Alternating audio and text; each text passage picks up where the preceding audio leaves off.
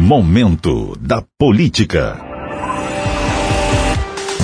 A segunda Câmara do TCU, Tribunal de Contas da União, determinou na última terça-feira que o ex-procurador-geral da República, Rodrigo Janot, e os ex-procuradores Deltan Dallagnol e João Vicente Beraldo Romão, da Operação Lava Jato, terão de devolver mais de 2 milhões e 800 mil reais aos cofres públicos por gastos realizados durante a operação.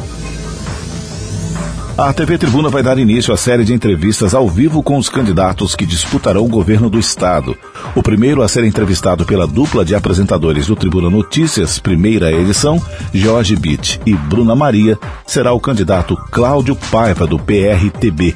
Depois serão entrevistados Aridelmo Teixeira, Aldifas Barcelos, Vinícius Souza, Guerino Zanon, Renato Casagrande e Carlos Manato. O Tribuna Notícias, primeira edição, começa sempre ao meio-dia.